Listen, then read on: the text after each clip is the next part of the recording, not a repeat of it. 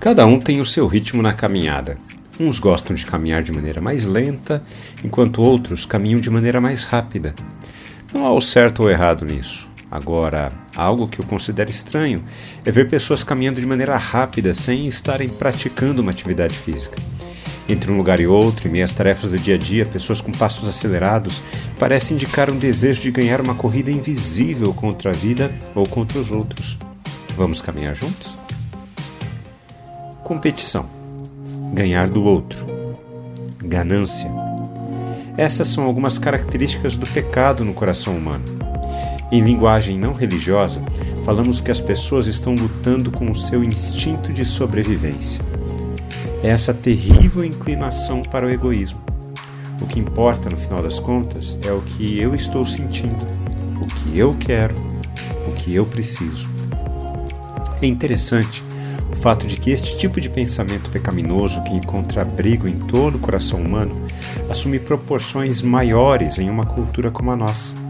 O famoso jeitinho brasileiro é apenas um nome bonitinho para uma manifestação tão horrenda do pecado em nosso povo.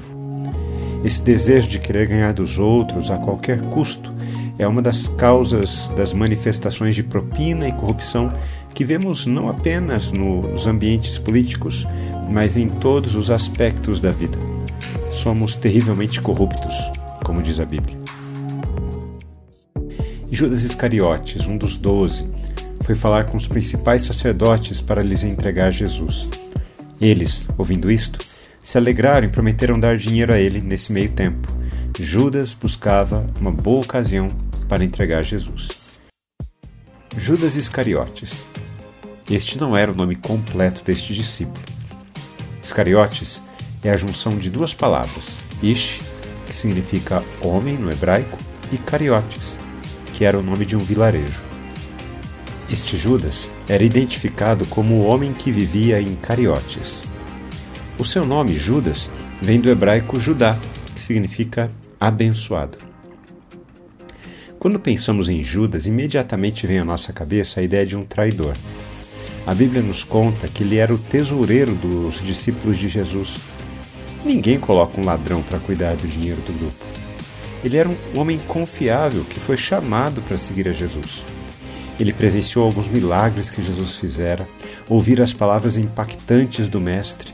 Ele andava lado a lado com o Senhor, mas ainda assim ele se entregou à ganância.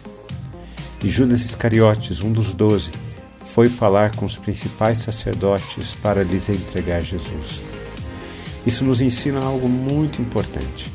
A pessoa pode ter Deus em seus lábios, mas o seu coração continua completamente voltado apenas para si mesmo. Há muita gente que diz crer em Deus, mas o verdadeiro Deus de seus corações é o dinheiro a qualquer custo e de qualquer maneira, geralmente por debaixo dos panos. Quando refletimos na palavra de Deus, precisamos responder a ela. Eu quero orar por mim e por você. Glorioso Pai, louvamos o teu nome porque a tua palavra é fantástica.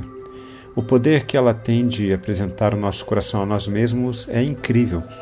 Reconhecemos que somos pessoas com esta terrível inclinação para o egoísmo. Somos todos corruptos. Mas louvamos o teu nome porque o teu Santo Espírito habita em nós, para que possamos vencer o mal. Conduz as nossas vidas em teus caminhos para que não nos rendamos às tentações do nosso coração. Em nome de Jesus. Amém.